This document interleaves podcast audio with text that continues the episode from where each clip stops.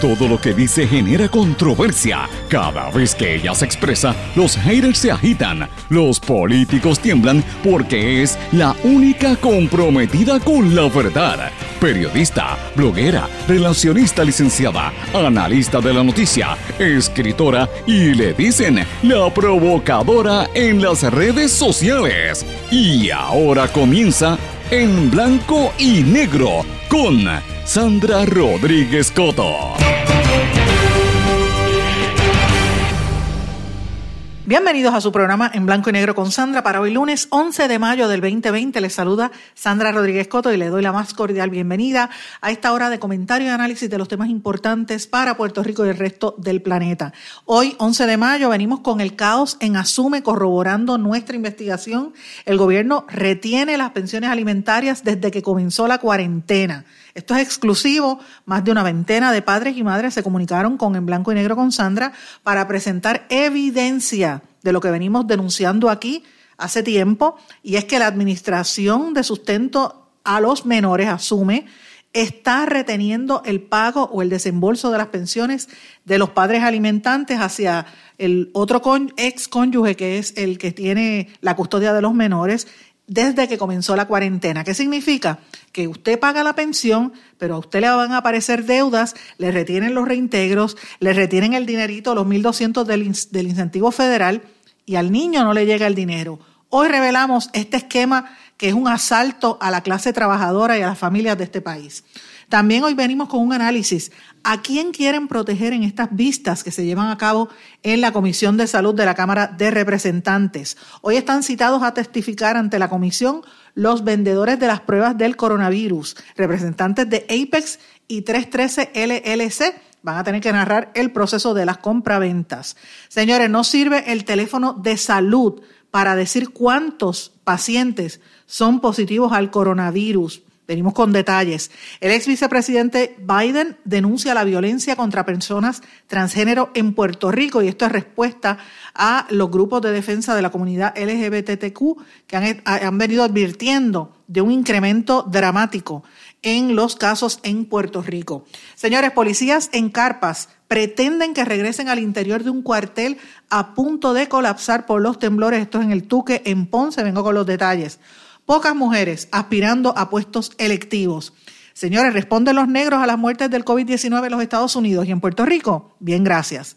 No solo los negocios piden préstamos al SBA ante la crisis que provoca esta pandemia, más de 12 mil iglesias católicas solicitaron préstamos en los Estados Unidos y por lo menos 9 mil los consiguieron. Mientras tanto, América se consolida como el continente donde el COVID se expande más rápido.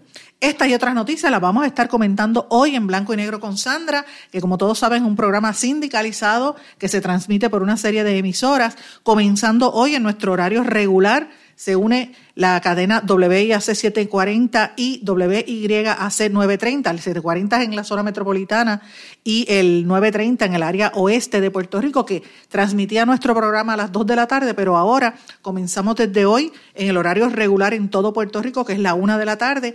Además de estas emisoras, nos sintonizan por Cumbre 1470 AM, Orocovis, Utuado, toda la zona de la montaña, Cumbre 106.3 FM, que llega también al norte, X61, que es el 610 AM, Patillas y toda la zona sureste, el 94.3 FM, Guayama, Salinas, Yabucoa, todos esos pueblos, WMDD, el 1480 AM, Fajardo y toda la zona este y noreste del país, Radio Grito, WGDL 1200 AM, Lares, San Sebastián, Las Marías, Camuy. Este programa también lo puede escuchar de manera digital en www.redinformativa.live. A las 8 de la noche nos sintonizan diferido por radioacromática.com, que la consigue así mismo en internet o Tuning Radio. Además, en todas las plataformas digitales, las páginas de las redes sociales de estas emisoras que les acabo de mencionar. Y como siempre, este programa está disponible en nuestro podcast. Le sugiero que si usted quiere, se suscriba y se entera de algunas cosas que también subimos allí, no necesariamente de lunes a viernes, sino cuando surgen otros temas, también los subimos a nuestro podcast en blanco y negro con Sandra. Siempre me puede escribir a través de las redes sociales en Facebook, Sandra Rodríguez Coto, Twitter e Instagram, SRC Sandra. y también en nuestro email en blanco y negro con Sandra a gmail.com y vas a ver que le respondo porque parte de la investigación que vamos a revelar a continuación viene por ahí. Vamos de lleno a las informaciones para el día de hoy. En blanco y negro con Sandra Rodríguez Coto. Bueno, mis amigos, ya ustedes escucharon los titulares, tenemos un programa con muchísima información, así es que vamos de lleno a los temas. Hace más de una semana nosotros tuvimos en este programa una entrevista con Tamara González, profesora de la Universidad de Puerto Rico, quien denunció que no estaba recibiendo el dinero de la pensión alimentaria de sus menores, de sus hijos, y que el padre de los hijos le había informado y le había presentado evidencia que él había hecho los pagos, se los habían descontado, pero cuando él iba al sistema de Asume, le aparecía una deuda. Entonces, como no hay, estamos en cuarentena, te tienes que meter obligatoriamente por internet, la página de internet no funciona, te dice que vayas a la aplicación, te metes a la aplicación y, se tranca y no hay a quién llamar en el departamento de la familia en la administración del sustento a menores. En el caso de Tamara González, la denuncia iba más lejos porque incluso fueron al Banco Popular, donde supuestamente eh, es donde recibe el dinero y no se lo querían acreditar y el banco dijo que el problema se lo atribuyó a un problema que había en la red de Evertech y que eh, la clienta, en este caso la mamá que estaba buscando el dinero de sus hijos, tenía que ir a radicar una querella a la gente de Evertech. Así que imagínese esta situación, usted esté sin chavos, pelado, pasándola bien difícil con niños en la casa y no recibe un centavo. O sea, ¿de qué van a comer esos niños? Después se quejan de que en Puerto Rico no, eh, no haya, que en Puerto Rico la gente no se muere de hambre. Pues si no le pagan la pensión, ¿qué hace el Departamento de la Familia reteniendo esos fondos? Pues yo me di a la tarea de empezar a indagar y saben que los he pedido varias veces a través de mis redes sociales la información porque he recibido quejas de ustedes. De hecho, me comuniqué con el Departamento de la Familia y finalmente conseguí a la amiga Frances Rodríguez. Frances Rodríguez es la portavoz del secretario de la familia. A Frances la conozco hace más de 20 años. De hecho, trabajamos juntas hace muchos años. Ella era fotoperiodista y yo era reportera, así que trabajábamos juntas. Eh, y luego ella se fue a dirigir la oficina de prensa bajo Pedro Rosselló, así que imagínense cuántos años ella lleva de experiencia en este campo, una mujer sumamente seria, y me, ella se comprometió a que eh, nos iba a ayudar en esta investigación, sobre todo a los, a los casos de los padres que están, les están descontando el dinero y el dinero no llega, no hay una explicación de por qué asume está reteniendo los pagos durante los meses de eh, marzo, abril y ahora mayo. Son tres meses. Imagínese que usted esté dependiendo del dinerito para pagarle el plan médico o para hacer una comprita para sus hijos en medio de esta situación y no le llega. Pues mire, ese es el caso de Dianelis Colón Ortiz. Caso número 0588020. El pueblo de Arroyo le deben 3.421 dólares que asume los retiene y no se los ha pagado. Ese es el caso de Abigail Estremera, caso número 0557 346 en Río Piedras. La deuda es más, la deuda es de casi 31 mil dólares y absolutamente nada pasa. Ese es el mismo caso de Beatriz Torres. Tienen los fondos recaudados, pero no se los envían. Ves el depósito que aparece desde abril, pero no llega el dinero. Eh, aparte de eso, pues tiene una serie de situaciones de salud. Este es el caso 03 41, 41 405. Este es el caso de Ana García Becerra de Guainabo, que tiene eh, una situación porque el papá, incluso el, el, ex cónyuge, ¿verdad? Le, le envía una evidencia de que el IRS le retuvo el dinero y que se supone que también el dinero del reintegro se lo, se lo dieran, se lo retuvieron, pero el dinero no le llega al, al niño, a la familia del niño, y la deuda asciende a casi 8 mil dólares. Este es el mismo caso de Vanelsi Rodríguez Valdés, el, este es en el pueblo de Caguas. El último pago que recibió fue a finales de marzo, principios de abril. Así que imagínense, está desesperada. Este es el caso de Nelson Marrero Cabrera, Caso número 0457-274, le deben 1.161 dólares y le retuvieron el reintegro, pero el niño no recibió el dinero. Este también es el caso de Lorena Ramos Vázquez, caso 0506-770 de Arroyo. Y la deuda, oigan esto, 9.527 dólares. Pero esto es una cosa, esto se, se, cae de la mata. Este es el mismo caso de Priscila Ramírez Betancourt. Caso 0350286 en Coamo. Le deben 4.000 dólares. Este es el caso de Kimberly Morales Muñoz, caso 0555693. No le quieren devolver un dinero que pagó en exceso. Este es el caso de Clara, su apellido no me lo brindó, pero tengo todos los demás datos, ¿verdad? Y el caso es el 0568533 en Toa Baja, una deuda de casi 32 mil dólares y además esta, esta familia está en una situación económica muy difícil. Ella recibe el dinero de la tarjeta del PAN para los niños y tampoco se lo están dando. Así que esta es una de las familias que está teniendo problemas incluso para, para comer, no tiene ni para comer en Puerto Rico, señores estos casos a mí me, usted, tengo que mencionarlos así, mis amigos, porque, y empiezo de esta manera el programa, porque es que tenemos que ser contundentes para que la gente entienda la situación que está viviendo Puerto Rico.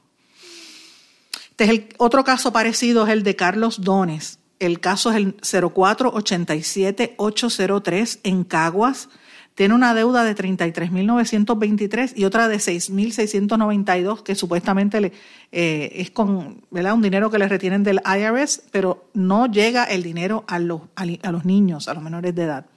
Este es el caso de Nadia, Nadia Ramírez, el caso 0441560.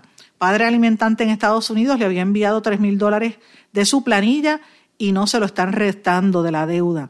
Desde marzo está llamando a Sume porque no le han depositado nada. En un momento tuvo la suerte de que una técnica la atendió, indica que no tenían sistema, pero que se supone que ya le hubiese llegado el depósito. Estamos en mayo y todavía no ha llegado nada. Su hija recibe ese dinero una vez al año porque el padre vive en Estados Unidos y supuestamente el departamento en Asume no se lo pueden conseguir. Señores, tengo evidencia hasta cartas en mi poder. Caso número 0303051, el de Nidia Serrano, este es en Bayamón, le deben una pensión de casi 3.715 dólares y tengo evidencia aquí eh, que no le ha llegado el dinero eh, mensual. El caso de Arlín Rivera Rivera, 076169, esto es en San Juan, la deuda es de casi 5.520 dólares. Y tengo evidencia de cartas del ex del ex esposo del padre del niño, eh, o sea, el padre alimentante, donde tiene evidencia de que le quitaron el dinero, no solamente de que él pagó, sino que le retuvieron pagos de su reembolso de la planilla federal por casi 3 mil dólares y del incentivo federal por 1.700 y la evidencia está ahí y el dinero lo tiene retenido o es Hacienda o es el Departamento de la Familia en Asume y los niños están sin recibir su pensión alimentaria. Este es el mismo caso de Yanira Alejandro Rosado, caso 0376085. Le retuvieron el dinero desde hace dos meses y no recibe la pensión. Este es el, caso de Carmen García, que no recibe la pensión desde que empezó la cuarentena. Tengo más datos personales de ella ahí que no los puedo decir al aire por respeto. Este es el caso de R. Torres Torres, que lleva años, años confrontando problemas con Asume. Esta persona vive fuera de Puerto Rico y le retienen el dinero, incluso el estímulo federal, y, esto le aparece en su lugar de trabajo, pero no le lleva el dinero a su menor. Y el problema es en Asume. Este es el caso de Ana Beatriz García Becerra, que supuestamente le están reteniendo los fondos al padre alimentante, incluso también el incentivo federal de los 1.200, y no se lo han depositado en Asume. Eh, están hablando de casi 2.200 dólares de incentivo y casi 2.000 de planillas que están en el aire desde que empezó la cuarentena. Otro caso que tengo aquí en la lista es el de Guillermo Martínez Rivera, caso 059187. En febrero, oigan esto, él modificó el pago de su pensión y se acordó por tribunal entre los dos padres el departamento no lo acreditó al sistema y le aparece como si tuviera una deuda. Él pagó en marzo, él pagó en abril y no solamente no le acreditaron los pagos, sino que lo pusieron como si fuera deuda, se quedaron con el dinero que le devolvían de las planillas federales y ahora asume que tiene el dinero allá en el lado de allá, no se lo va a devolver, porque ustedes saben que asume no devuelve dinero, le da un crédito. Así que el padre se quedó pelado, a pesar de que cumplió y le dio a los niños y se quedó pelado y el niño, los niños no están recibiendo la pensión.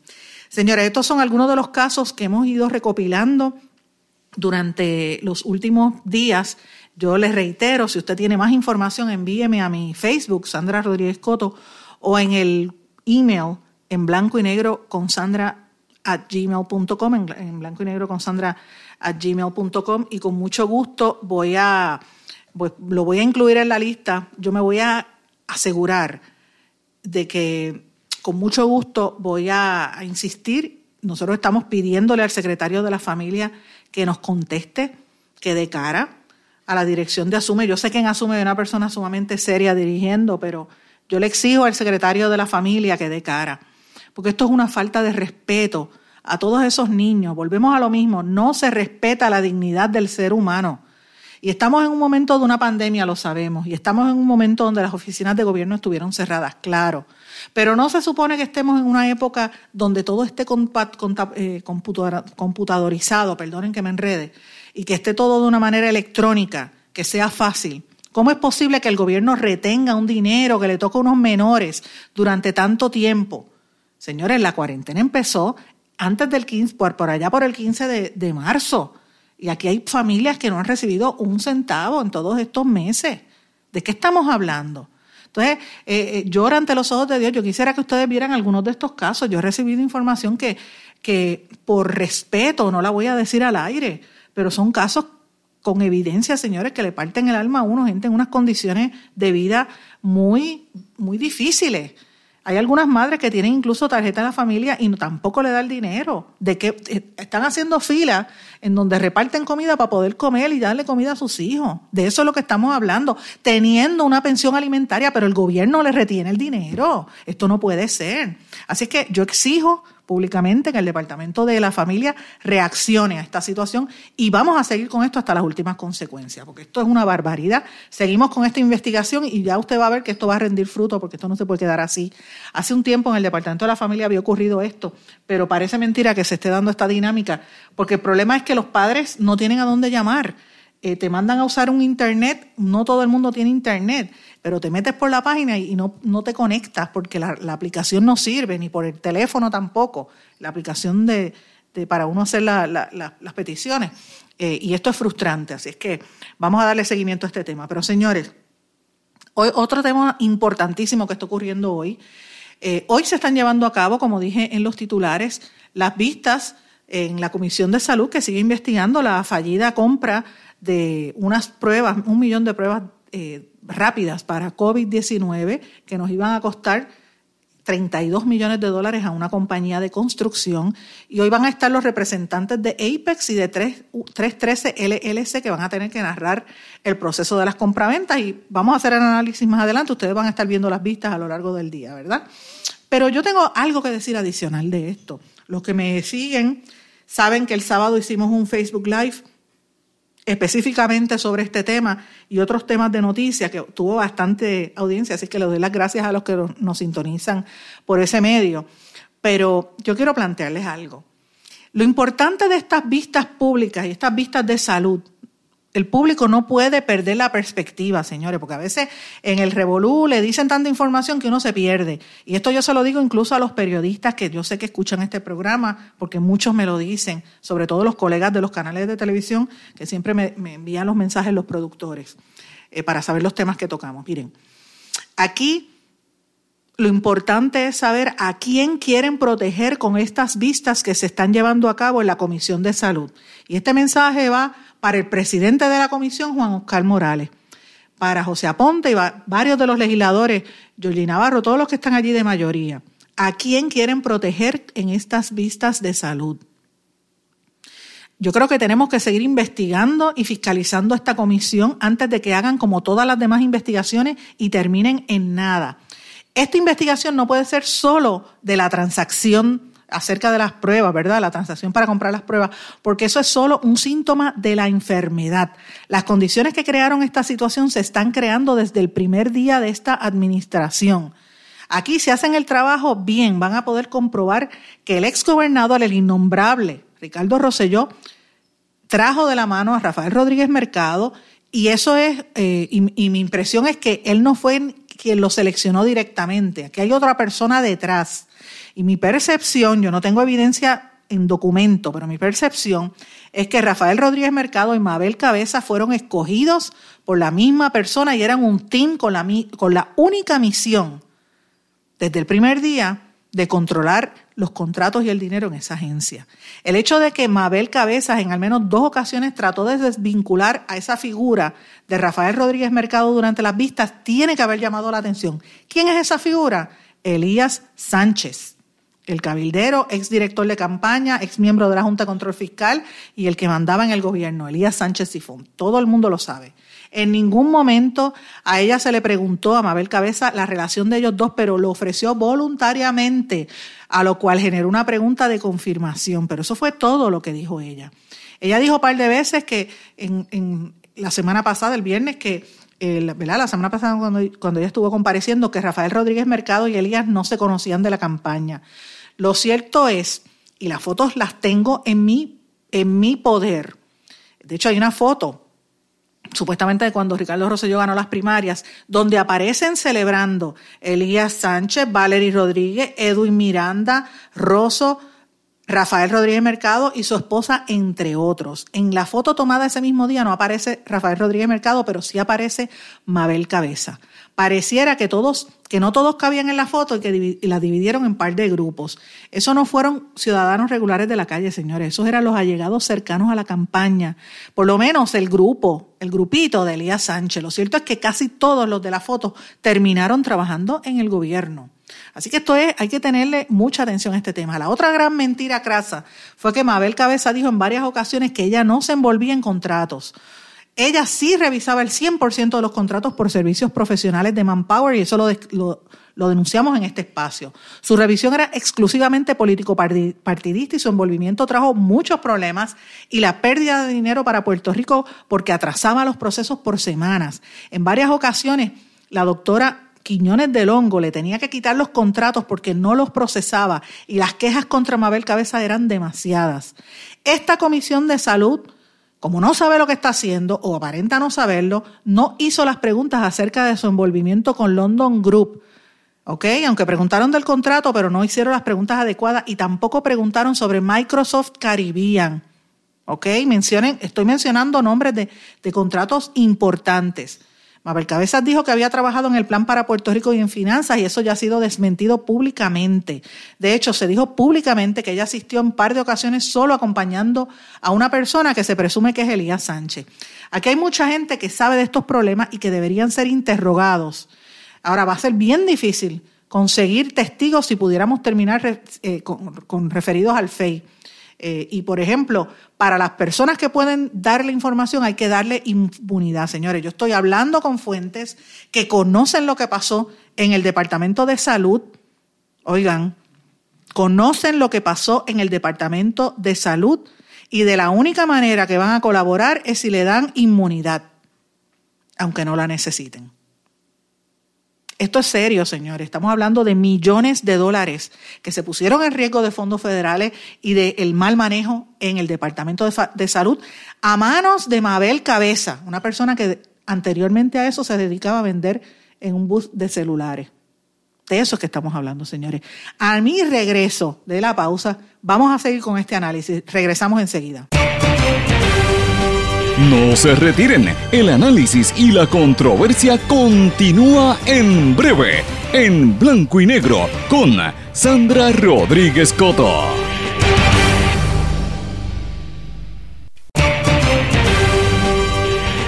Y ya regresamos con el programa de la verdad, en blanco y negro, con Sandra Rodríguez Coto. Regresamos en blanco y negro con Sandra. Bueno, antes de irnos a la pausa, me quedé hablando de a quién quieren proteger en estas vistas públicas que se llevan a cabo en la Comisión de Salud de la Cámara de Representantes y cómo es que hacen unos referidos en un primer plano y los demás los dejan en ascuas. De hecho, refirieron a la doctora Concepción Quiñones del Hongo, quien a todas luces fue la whistleblower del caso, fue la que dio la información, la que si no llega a ser porque ella habló, no pasaba nada, señores porque nosotros estábamos investigando y otros periodistas también, pero no fue hasta que la doctora habló que aquí empezó a moverse la, carretera y vienen y la refieren a ella. ¿Qué está pasando con los demás funcionarios que nos refieren? Yo tengo información de que van a haber unos referidos en los próximos días, pero todavía que hay unas figuras que no se han han sentado a declarar. Una de esas personas, evidentemente, es el ex secretario Rafael Rodríguez Mercado, que yo sé que escucha este programa, es uno de los cuatro gatos que me escucha, porque a mí no me oye nadie, porque nadie, yo no existo, ¿verdad? Pero yo sé que Rodríguez Mercado me escucha, porque me sigue en las redes sociales y me escribe. Y yo le contesto y no me quiere hablar. ¿Por qué el miedo, Rodríguez Mercado? Yo no le tengo miedo a usted, yo no, no me lo voy a comer, usted hable, hable lo que tenga que decir. ¿Cuál es el problema? A él lo tienen que sentar, porque todos los, caminos señalan al que era secretario de salud.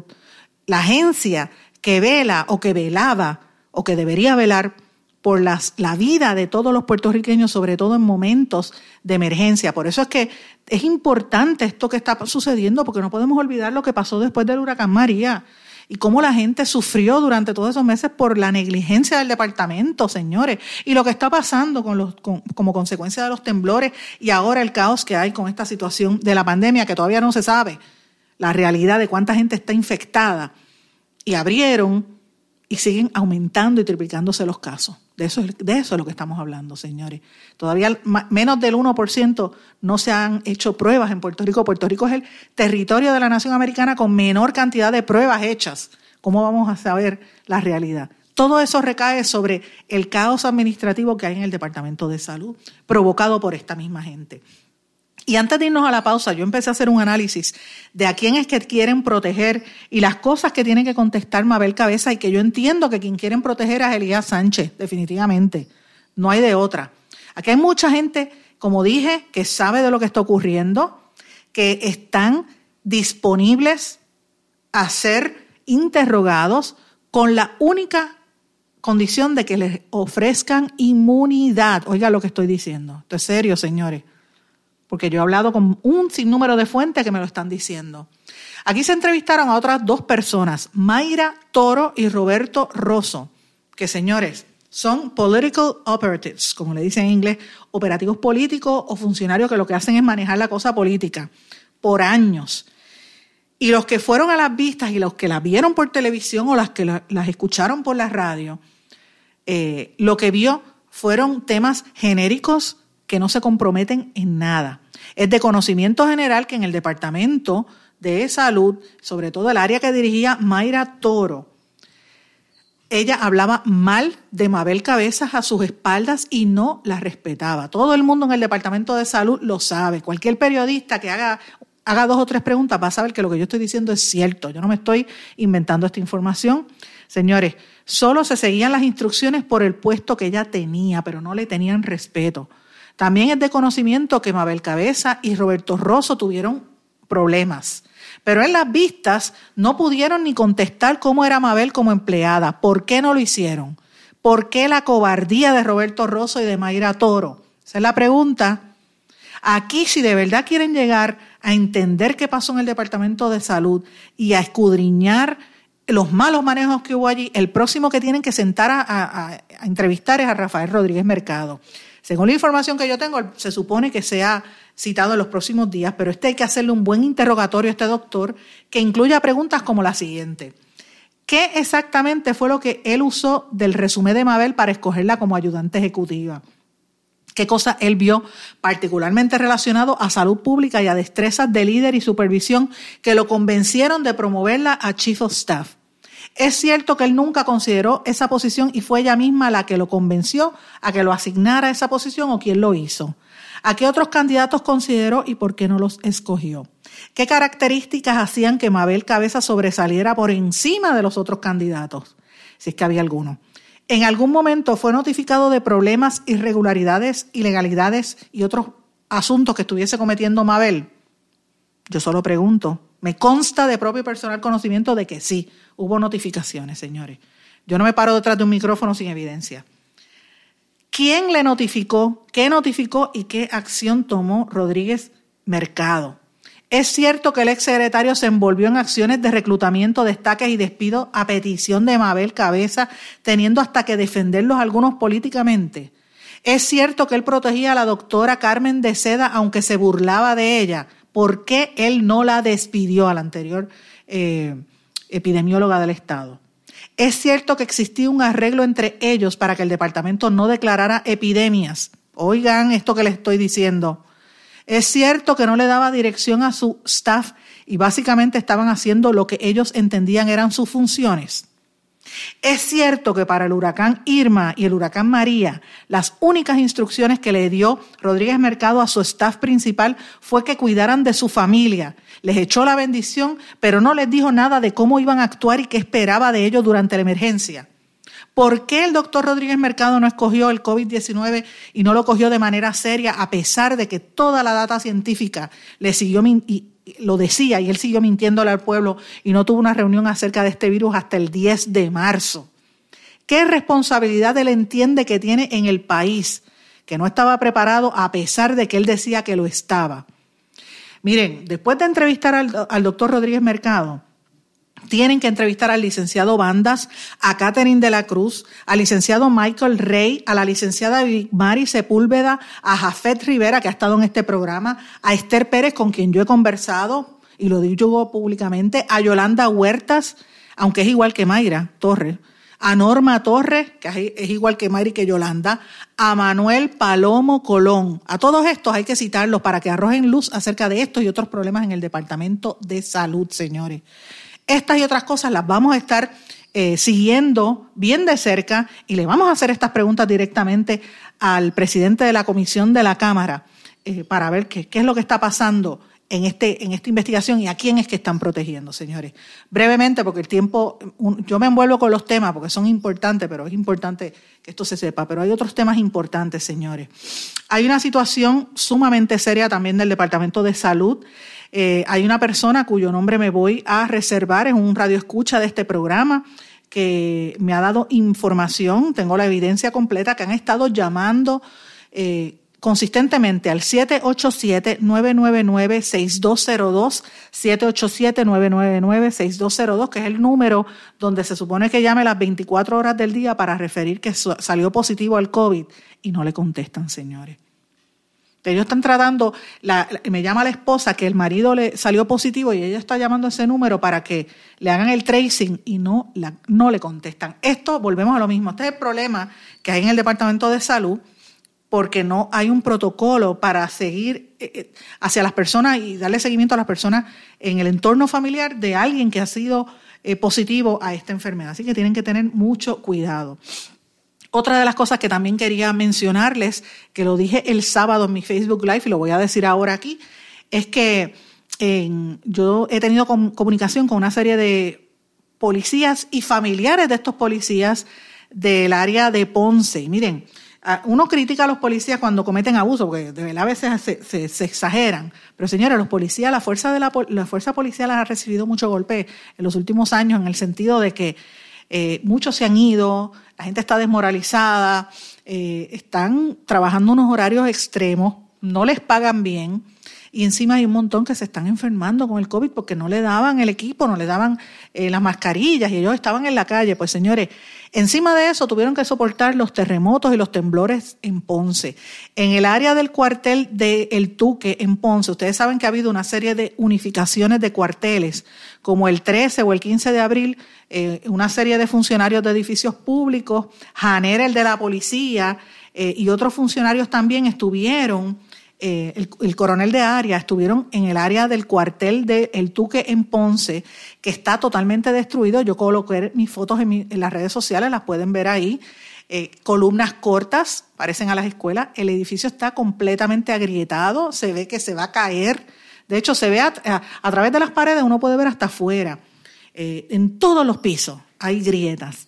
Y con los temblores de hace como el sábado pasado, este, este no, el anterior, siguió agrietándose. A los policías los pusieron en una carpa afuera. Entonces ahora están diciendo que pueden volver a parte del edificio y seguir trabajando desde el interior del, edificio. Señores, esto es inhumano. Esto es inhumano. Y yo sé que estamos en situaciones difíciles, pero señores, ¿qué está pasando con la policía en el, en el Tuque? Janén. ¿Qué es lo que está pasando con la policía en Ponce? Mayita Meléndez. Voy a tener que llamar a la alcaldesa a ver si por lo menos ella me eh, eh, pone ahí, intercede porque la salud y, la, y no solamente la salud física, sino la salud emocional de todos esos policías y personal que trabaja en ese cuartel eh, está sobre sus hombros, señores. Eso es inhumano donde los tienen trabajando. Eh, es una situación horrible. Sabemos el calor que hay en estos días y sobre todo en el área azul. En Ponce hace un calor bestial y los policías están debajo de una carpa que parecen una cosa horrible. Así que esperemos que atiendan esa situación. Eh, brevemente, porque no tengo mucho tiempo en este segmento, quería mencionarles algo y les invito a que lean el Detroit Free Press. Está hablando de es una, una, exigencia que se le está haciendo al gobierno de los Estados Unidos precisamente por la cantidad de personas negras que están siendo contaminados y contagiados con el COVID y muriéndose. Ellos definitivamente están diciendo que hay un problema de salud pública eh, del racismo en la nación americana y cómo es que más sobre el 30% de los casos en ciudades como en estados como Michigan o, o en Illinois, en Chicago, la ciudad de Chicago, están muriendo las personas negras y latinos precisamente por el COVID-19, que ya se ha movido un poco de Nueva York hacia el centro, ¿verdad? Están respondiendo y están exigiendo más, eh, más acciones de parte del gobierno federal para que se detenga y que se proteja a las minorías, porque son los que trabajan en, los, afuera, ¿verdad? son los policías, son los que, los que trabajan en, el servicio público, eh, los que siempre están, ¿verdad? Los, empleados que trabajan en distribución de alimentos, etcétera. Así que los que más están muriendo son negros, latinos e indios americanos. Y la pregunta es, ¿quién está hablando de esto en Puerto Rico, señores? Yo llevo ya desde el mes de finales de marzo que lo planteamos en un Facebook Live, lo escribimos en un artículo en el blog, lo hemos dicho en este programa de radio y todavía el día de hoy nadie en el Departamento de Salud ha hablado de este tema, ni siquiera la gobernadora. Yo sé que la gobernadora es rubia de, farmacia, pero señores, aquí somos puertorriqueños y los puertorriqueños están afectados por esto en la, nación americana. Hay una situación de etnia y de raza detrás de todas estas, de todas estas eh, contagios y esto tienen que atenderlo en Puerto Rico. Vamos a una pausa, regresamos enseguida. No se retiren, el análisis y la controversia continúa en breve, en blanco y negro, con Sandra Rodríguez Coto.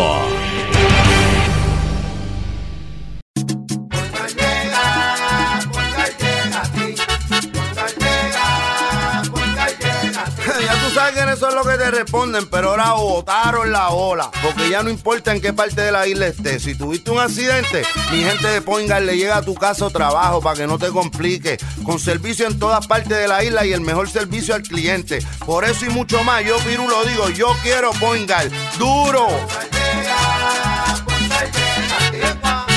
Quítese el dolor de cabeza con sus obligaciones de contabilidad con los servicios que presta Villalba y Villalba Company. Directo, personal y con sensibilidad humana. Lo que se busca en un verdadero asesor de contabilidad para todo tipo de servicio de contabilidad, pago de IBU, pago de nómina, informes trimestrales y anuales y otros. Ofrecen servicio directo personalizado. Villalba y Villalba Company. Para orientaciones, su teléfono el 939-336-5774.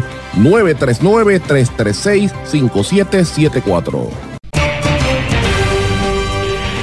Y ya regresamos con el programa de la verdad en blanco y negro con Sandra Rodríguez Coto. Regresamos a esta parte final de En Blanco y Negro con Sandra. Voy a ir bien rápido porque tengo muchos temas que quería mencionarles y me parece que son importantes, señores. El ex vicepresidente de los Estados Unidos, Joe Biden, denunció la violencia contra las personas transgénero en Puerto Rico y esto es resultado del ruido que está haciendo en la nación americana los grupos de defensa de la comunidad LGBTQI que han advertido de un incremento dramático de los casos y los ataques y la violencia, sobre todo a los transgéneros aquí en Puerto Rico. Eh, hace unos días la Fundación Human Rights Campaign advirtió que ha habido un aumento dramático de, este, de persecución y ataque a lesbianas, gays, bisexuales, transgéneros y homosexuales. Eh, como sabemos, recientemente han habido tres asesinatos de mujeres transgénero, Serena Angelique Velázquez Ramos, Laila Peláez Sánchez y Penélope Díaz Ramírez, que fueron asesinadas en Puerto Rico. Y a mí me gusta mencionar los nombres porque tienen dignidad y más que nada porque son seres humanos. Hay que respetarlos, señores. la vida por encima de cualquier cosa, es lo que hay que respetar y, es importante que se haya hecho este ruido porque ya hasta los candidatos presidenciales están tratando este tema. Eh, otro tema importante que quería destacar, eh, no creo que voy a tener el, el detalle que quisiera entrar eh, y el tiempo que quisiera dedicarle a este, a este tema que es importante, señores, pero los invito a que lean, porque yo, ustedes saben que busco información de diferentes lugares, ¿verdad? Aparte de hablar con la fuente, pero cuando hay alguien que escribe algo bueno, me gusta destacarlo. Y este es un buen reportaje que ha escrito la amiga Mari Carmen Rivera del periódico El Vocero, y le invito a que lo busquen allí. Pocas mujeres aspirando a puestos electivos. De todos los aspirantes a puestos electivos para las elecciones ahora y los principales eh, puestos las candidaturas para dirigir a Puerto Rico, solo el 20% son mujeres. El partido con mayor representación de mujeres en su oferta electoral es el Movimiento Victoria Ciudadana, donde un 40% de los candidatos son mujeres. En las candidaturas a la gobernación, comisaría residente, legislatura y alcaldías, sin contar con los aspirantes a legisladores eh, municipales, hay un total de 129 mujeres y de acuerdo con las tablas de la Comisión Estatal de Elecciones, hay un total de 642 aspirantes para estos puestos. El PNP tiene 32 mujeres eh, aspirando a sillas principales. Esto es un 15% del total de sus aspirantes. Miren eso, como si... Eh, ¿Qué le pasa al PNP? Como si, si las mujeres no fuéramos la mayoría, solamente un 15% son las que están aspirando. En el Partido Popular, el 44, tienen 44 candidatas, que es el 19% del universo de aspirantes. Miren eso, señores. Señores, Dios mío. las mujeres somos la mayoría de la población de este país y el PNP solamente tiene un 15% de mujeres y los populares un 19%.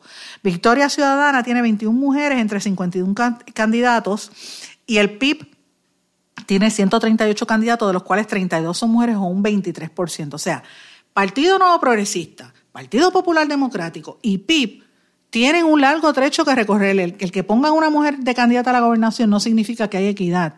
Oigan, es más, tampoco significa que la mujer va a representar los intereses de las mujeres, porque eso ya lo hemos hablado aquí. Con Wanda Vázquez, por ejemplo, no ha sido la mejor representante de los intereses de las mujeres.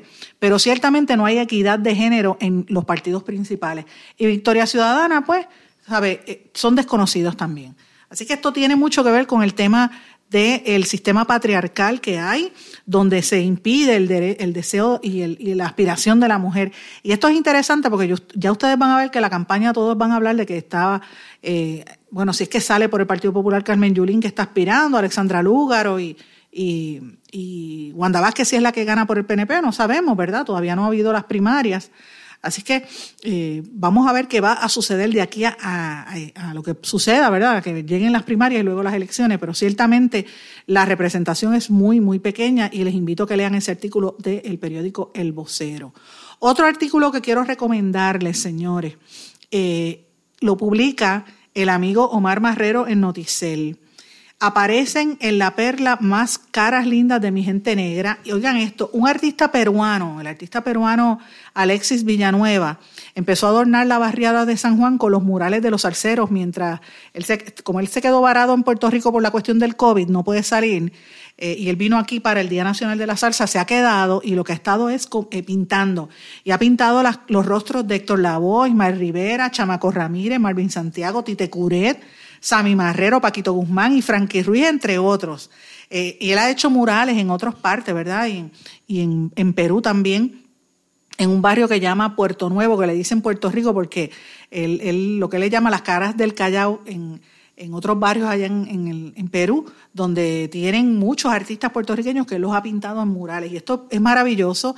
Yo les invito a que lean el artículo buenísimo. De hecho, él ha estado pintando rostros como el de Celia Cruz, el de Mar Rivera, y otros. Y es bonito que, los artistas utilicen, y lo más que me gusta es que utilice el color blanco y negro y gris, ¿verdad? Como este programa en blanco y negro. Usa también color, pero usa más el blanco y el negro eh, para pintar otras figuras. Dice que quiere pintar ahora a Rafael Itiel, a Pellín Rodríguez, a Rafi Levi, a Tommy Livencia, a Roberto Roena.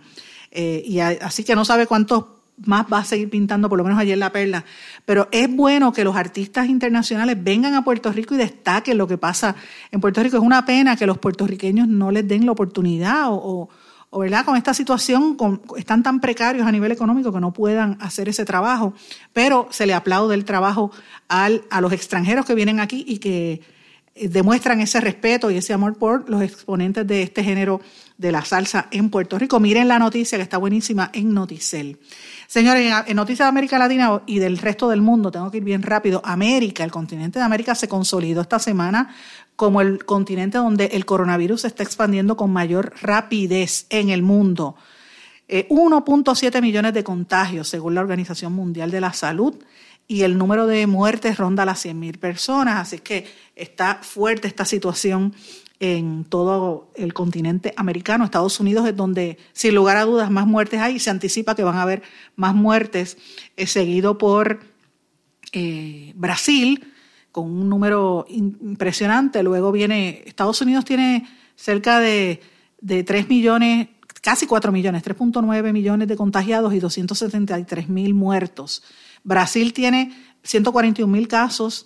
Eh, Canadá tiene 67 mil y Perú 58 mil. Así que esto es, sigue, sigue creciendo en diferentes ciudades. Y lo, ha habido cuarentena, pero estas situaciones no van. Esto está teniendo un impacto significativo a nivel económico. La segunda aerolínea más grande en América Latina, Bianca, se declara en quiebra voluntaria precisamente por esto, porque ha perdido el 90% de su tráfico aéreo mundial y están acogiéndose al capítulo 11 de bancarrota de los Estados Unidos. Señores, esto es importante. Usted va a ver la cantidad de, de, quiebras y esto tiene unas repercusiones económicas en los países porque Avianca eh, representa eh, uno de los principales modos de transporte en Sudamérica y le tiene un impacto económico importante al gobierno colombiano. En Estados Unidos, Trump está apostando a reabrir la economía, aceptando que va a haber una segunda ola de contagios pero él está desesperado porque ya está en la segunda, la, tasa de desempleo es más alta que lo que había en el 1930. Esto va, él, que su caballito de Troya era la economía, pues está quedándose atrás y está desesperado. Pero esto trascendió el fin de semana, ustedes lo vieron, que ayudantes del círculo cercano de él y del vicepresidente estuvieron contagiados. De hecho, la esposa del asesor de política migratoria, eh, Katie Miller, eh, que también es portavoz de Pence, resultó positiva de, del COVID. Pence no ha salido y dicen que, eh, aunque negaron ayer que era que él esté en cuarentena, pero no sabemos, ¿verdad? Así que la situación está fuerte. Y no solo los negocios están pidiendo préstamos ante esta crisis, ¿verdad? que provoca la pandemia, CBS News está reportando que más de 12.000 iglesias católicas solicitaron préstamos a, a Small Business Administration en los Estados Unidos y 9.000 de estas iglesias los consiguieron. La mayor parte de estos fondos son para asegurar los salarios de ciertos empleados que hay en las distintas iglesias católicas en los Estados Unidos. Estos son los PPP eh, loans, ¿verdad? Eh, para el pago de los, de los salarios y, de los auxiliares de secretarias y otro personal que tienen en las diferentes iglesias, pero 9 mil lo cogieron, así que imagínense. Trump por otra parte, hay un tema importante que lo estoy tocando así eh, rápido, pero es un tema que tenemos que estar mirando de la situación en Venezuela. Ustedes saben que hubo un intento de supuestamente una incursión en Venezuela, dicen que eran unos mercenarios. El Estados Unidos se, se distanció, ¿verdad? Aunque cogieron a unos americanos y ex agentes de la DEA, pero Trump dijo que no tenía nada que ver y acaba de declarar que si Estados Unidos interviene en Venezuela sería con una invasión militar. Y volvió a negar de que estuviesen detrás del ataque a Nicolás Maduro. Pero eh, en Venezuela Nicolás Maduro ha presentado un video con un montón de gente, arrestaron como a siete personas y los pusieron como hacen, como hacían los, ¿cómo se llama? Al Qaeda, que los, arrodillaban y los ponían así en el piso. Eh, y los pusieron, incluyendo unas mujeres, eh, a siete personas que ellos los calificaron de terroristas. Eso es lo que está haciendo eh, Nicolás Maduro y la situación está sumamente seria en Venezuela. Yo reitero que esto hay que mirarlo con detenimiento, señora, porque estamos muy cerca de Venezuela y estas movidas que están haciendo allí eh, está fuerte. Trump ha dicho que ese grupo actuó en solitario, aunque hay dos, no uno, sino dos americanos, pero que eso no tiene nada que ver con él. Eh, y él pues lo reiteró a la cadena de televisión Fox. Sin embargo, en Venezuela están diciendo todo lo contrario, que la evidencia es contundente, que esto estaba tocando directamente al gobierno de los Estados Unidos y que son los que están detrás. Y de hecho van a ir ahora en contra de Guaidó, que como todos saben es el candidato que, han, que tiene el, respaldo de un, un sinnúmero de países en el resto del mundo. Señores, por desgracia me tengo que ir, no tengo tiempo para más.